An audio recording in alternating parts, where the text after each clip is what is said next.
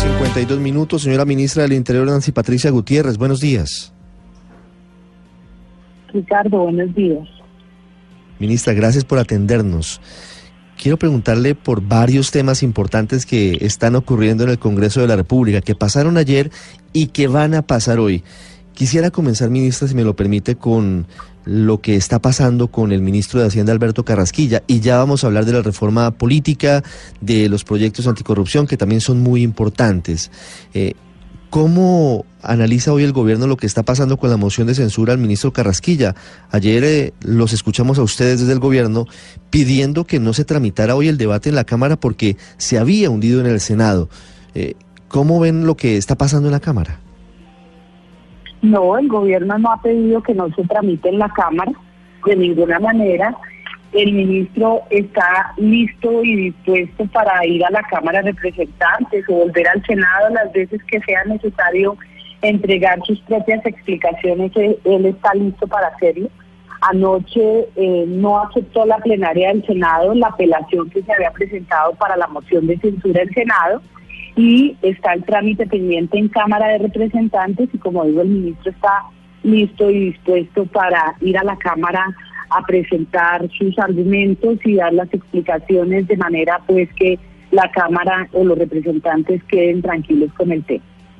Claro, se lo pregunto porque escuché anoche muy tarde al alto consejero presidencial para asuntos políticos, Jaime Amin, pidiéndole a la Cámara que no tramitara hoy el debate porque se había hundido en el Senado. Como le digo, el ministro está dispuesto y listo para ir a la Cámara de Representantes y ya será una evaluación que haga la Cámara para que se revise si jurídicamente es pertinente y será una decisión ya de los miembros de la mesa directiva de la Cámara. Sí, ministra, ¿no debilita políticamente al doctor Carrasquilla ese debate de hoy? En el sentido de que está a punto de presentar una reforma tributaria que seguramente va a ser muy controvertida porque de nuevo va a causar el pago de impuestos a los colombianos? A ver, el ministro ha venido preparando un proyecto de ley de financiamiento que pasa por la revisión de la situación de las finanzas públicas del país. Ahora ustedes estaban hablando de la importancia que tiene la inversión de las regalías para, para el país y definitivamente pues esto es un gran alivio, pero hay que mirar el eje de las finanzas públicas en conjunto. El presupuesto general de la Nación para el año entrante sigue estando desfinanciado. Se requiere conseguir unos recursos para garantizar muchos temas de orden social, entre otros, por ejemplo, los temas de educación, los temas de los eh, recursos para familias en acción y esto es en un conjunto de medidas del Estado lo que va a presentar el ministro como ley de financiamiento. Obviamente este es un tema que hay que separarlo de lo que es el trámite de la posible moción de censura, que como digo el ministro está listo a dar las explicaciones del caso y también a presentar todos los argumentos técnicos económicos para respaldar el proyecto y la iniciativa de ley de financiamiento. Ministra, pero ¿con qué partidos o con qué apoyos cuenta el gobierno para respaldar a su ministro de Hacienda? No, es que el ministro hace sus, eh, sus argumentos, sus explicaciones. Esperamos que en general en la Cámara de Representantes sean aceptados estos argumentos y se considere que eh, las explicaciones del ministro no corresponden a una separación del cargo, porque son temas totalmente independientes y como lo digo, él está dispuesto a ir a las declaraciones y, las explicaciones ante la Cámara. O sea, aquí no hay una fugia diferente a que los temas puedan tramitarse normalmente en el Congreso. Ministra, pero el gobierno tiene claro que cuenta con los votos para que no prospere la moción de censura en la Cámara, ¿o no? Es que más allá de los votos, de uno a uno de los votos, aquí se trata de revisar cuáles son los argumentos que tiene el ministro, a qué corresponden, si son temas que tienen que ver con el cumplimiento de sus funciones como ministro o no. Y eso es lo que hoy, de ser necesario, él hará claridad en la plenaria de la Cámara y él mismo está muy tranquilo de saber que puede darle las explicaciones a la Cámara y saber que no tiene ninguna clase de eh, impedimento para seguir ejerciendo sus labores como ministro de Hacienda. Ministra, ¿en algún momento se contempló la posibilidad de que el doctor Carrasquilla no presentara hoy su defensa ante la Cámara? No, no ha habido esa consideración porque él mismo siente la necesidad de ir a la Cámara, de hacer sus explicaciones y está convencido de, de poder darle esa cara a la Cámara de Representantes. O sea, no ha habido ninguna fuga en que el ministro no vaya a ninguno de los escenarios del Congreso a dar las explicaciones que se le están pidiendo. Sí, entonces pendientes de ese debate hoy a las 5 de la tarde, señora ministra. Felipe, el otro tema, el tema de la corrupción, ¿no? Pues sí, ministra, ¿qué, qué podría haber de cierto en las eh, durísimas afirmaciones de la ex senadora Claudia López en el sentido de que el gobierno está hundiendo los proyectos anticorrupción? A ver, Felipe, esa afirmación no es cierta. Primero que todo, los temas anticorrupción son bandera del presidente Iván Duque desde cuando era senador de la República. Los presentó como propuesta prioritaria en su campaña presidencial.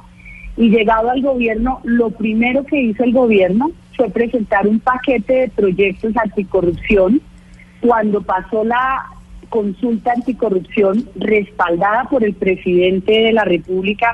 Y le digo una cosa, Felipe, cuando a mí me llamó el presidente a decirme que si aceptaba ser ministra del Interior, me dijo, la prioridad se llama la lucha contra la corrupción. Y en ese orden de ideas el gobierno ha venido trabajando. Hay 14 proyectos de, de ley y de reforma constitucional en el tema anticorrupción presentados por el gobierno salidos de la mesa técnica anticorrupción, presentado por el fiscal, por los partidos políticos, por el procurador general. Todos tienen un trámite que va cursando en el Congreso. Yo quiero hacer esta claridad, que es un mensaje de urgencia, que es la reclamación que se hace, ¿por qué no se ha presentado un mensaje de urgencia? El mensaje de urgencia reduce de cuatro debates a tres los proyectos de ley pero hace que la agenda legislativa solamente gire en torno a esos proyectos. Esa es la razón por la cual no se han presentado esos mensajes de urgencia, no es que no se vayan a presentar, sino para evitar que se hundieran las reformas constitucionales, dejamos los mensajes de urgencia para la próxima semana después de que se haya dado el trámite a la ley de orden público. Sí, ¿y qué tan probable, ministra, es sacar esos proyectos adelante? Porque ayer, por ejemplo, lo de la no reelección indefinida de congresistas, pues tuvo un revés, pero digamos es uno de los tantos temas. Con, eh, con esta decisión política que han tomado el presidente y obviamente usted, como ministra del Interior, de no dar mermelada, como se dice popularmente, ¿qué tan probable es sacar todos estos proyectos adelante? Pues la verdad es que estamos haciendo una tarea juiciosa de explicación, de discusión con los partidos políticos, con los ponentes. Uno no puede decir que absolutamente todos los proyectos vayan a salir como se presentaron o que todos salgan, porque de eso se trata, que en el Congreso haya una discusión. Pero estamos en la argumentación, por ejemplo, el proyecto de ayer, el de la, el del límite de tres periodos máximo para una corporación pública, había pasado su primer debate en la Comisión Primera de la Cámara. Ayer la plenaria de la Cámara lo negó. Sin embargo, de otro lado está incluido dentro de la reforma política que fue aprobado por la Comisión Primera del Senado. Entonces son iniciativas que tienen mucha discusión, obviamente que tiene que ver con el desempeño político de los partidos y en ese orden de ideas seguiremos eh, argumentando en ese tema específico fue liderado también por el presidente Duque como senador en el periodo legislativo anterior y el gobierno espera que este proyecto sea acogido por el Congreso. Ministra, la ex senadora Claudia López se quejaba anoche diciendo que usted no había estado presente en la discusión de ese proyecto que limitaba tres periodos a quienes quieran ocupar cargos públicos y que por eso, que por la falta de interés del gobierno, se había hundido. ¿Eso pasó? No, eso no es cierto. Yo estaba en la plenaria del Senado, porque en la plenaria del Senado estábamos en la discusión de la reforma política. La plenaria arrancó ayer a las 4 de la tarde y salimos a las once y media de la noche. y como ministra del Interior tenía que estar en la plenaria del Senado. En la plenaria de la Cámara estaba el viceministro, eh, también con el tema de los proyectos de eh, que estaban en la plenaria. Sin embargo, pues como le digo, hay cruce de iniciativas en una u otra Cámara y el hecho de que ayer no se hubiera aprobado no quiere decir que la iniciativa esté muerta. La iniciativa está en debate también en el Senado de la República. Ah, eso, eso le iba a preguntar. Es decir, ¿esto podría revivir vía reforma política? ¿Hay uno de los puntos que contempla esa posibilidad de cerrar la puerta a solamente las personas que durante tres periodos puedan ocupar cargos públicos? Sí, está aprobado en la primera discusión, en la, plena, en la comisión primera del Senado, fue aprobada la iniciativa y hoy va a ser discutida en la plenaria del Senado. Es decir, la iniciativa no se ha muerto, la iniciativa sigue su discusión. Es más, la Corte Constitucional ha reconocido que en las discusiones de las reformas constitucionales los temas pueden ser retomados durante los ocho debates a pesar de que hayan sido votados negativamente, porque se trata precisamente de propuestas que requieren mucho debate y pueden revivir. Así es de que este tema vamos a seguir insistiendo porque nos parece que es un tema que tiene que ver con la garantía de la renovación política que es necesaria para fortalecer la democracia. Eh, ministra, uno de los puntos de la consulta anticorrupción, tal vez el más atractivo para muchos, era el tema de la reducción de los salarios de los congresistas. Y se supone que ese proyecto debía tener prioridad por tratarse de una reforma constitucional, pero al parecer el representante José Jaime Uzcategui del Centro Democrático lleva más de un mes y no ha presentado la ponencia. Eh, ¿Hay algo ahí de un interés de dilación de ese punto en particular? ¿Qué, qué están haciendo, qué está haciendo ustedes del ministerio para que, para que esto no ocurra? Son 10 ponentes de ese proyecto de reforma constitucional, 10 proyectos. Y ahí el fondo del tema es que hay una discusión de la constitucionalidad de, un, de este proyecto y seguramente es lo que ha dificultado que de los 10 ponentes no se haya presentado la ponencia. Ese es un tema de verdad que requiere de una discusión jurídica en un entorno constitucional y yo creo que finalmente tendrán que darle una ponencia o varias ponencias como ha pasado con otros proyectos. Sí. Ministra, una pregunta final sobre la reforma política que estábamos hablando tiene allí incluida la posibilidad de cerrar el periodo de tres eh, periodos exactamente para quienes ejerzan cargos de elección popular, eh, pero tiene varias partes fundamentales esa reforma, además de esta, la lista cerrada, por ejemplo, pero hay una parte polémica que tiene que ver con la posibilidad que abra la puerta al transfugismo o que abra la puerta a que se haya la separación de partidos. ¿El gobierno apoya esto que se ha llamado o se ha dicho popularmente como el artículo Roy Barreras? No, mire, no, nosotros como gobierno presentamos una reforma que justamente busca eliminar el voto preferente, que abre a la paridad de género, es decir, que haya equilibrio en la conformación de listas de las corporaciones públicas entre hombres y mujeres, Tercero, que haya una financiación estatal para la actividad política. Y cuarto, que haya democratización interna de los partidos.